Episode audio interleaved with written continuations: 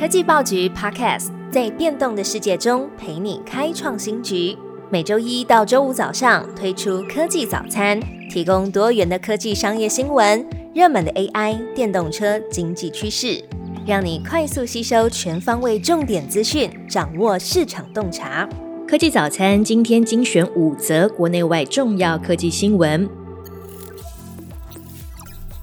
首先是这两天引起争议的中研院 AI 语言模型。中研院 AI 语言模型称自己是中国人，目前已经下架并发表声明。中央研究院开发的繁体中文 AI 语言模型被网友问到模型的创造者和国籍时，他回答是由中国复旦大学和上海 AI 实验室共同开发，并且自称国籍是中国。尤其当模型在回答有关国庆日等问题时，都是从中国角度回答。国庆日是十月一号，领导人是习近平等字眼，引起网友质疑。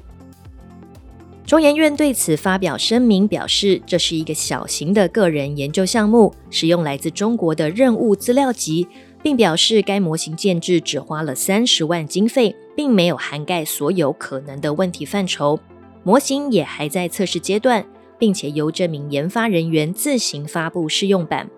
由于生成式 AI 有时会产生不符合预期的回应，某些答案确实超出研究人员预期，为此已经将这个测试版的模型下架，并且表示未来在发布相关研究和成果时将更加的谨慎。中研院也将规划成立生成式 AI 风险研究小组，深入了解 AI 对社会的冲击。并且提供研究人员指引，避免类似事件再度发生。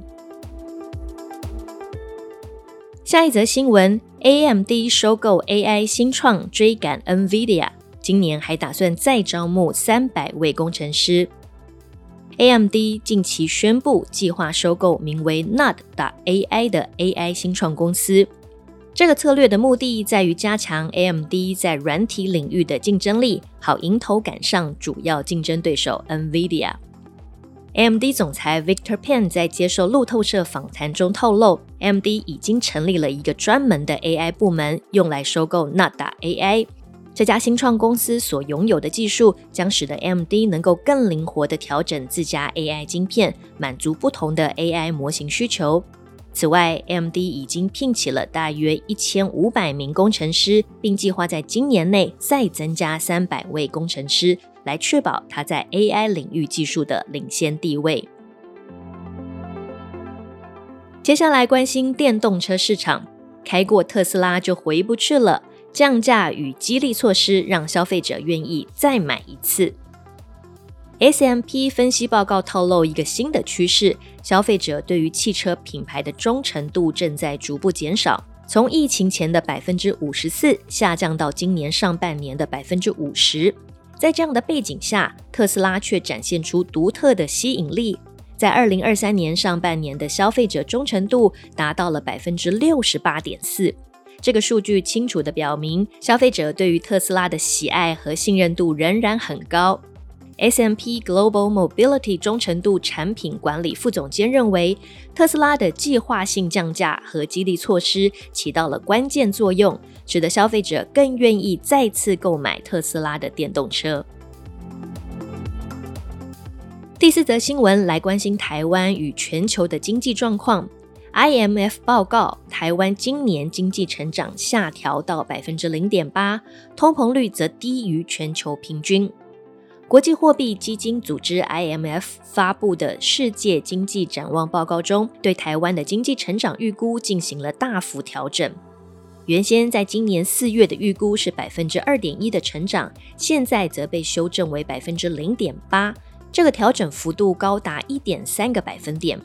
此外，台湾通膨率预估今年是百分之二点一，明年则是百分之一点五，这个数据则明显低于全球的平均水准。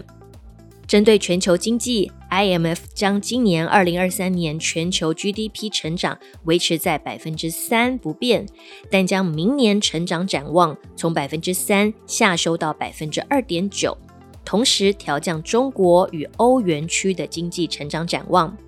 IMF 表示，全球经济从 COVID-19 疫情和俄乌战争的影响中努力恢复，但是速度仍然缓慢，整体经济可能走向软着陆，并且提到中国房地产危机、商品价格波动和通膨再度回升的风险。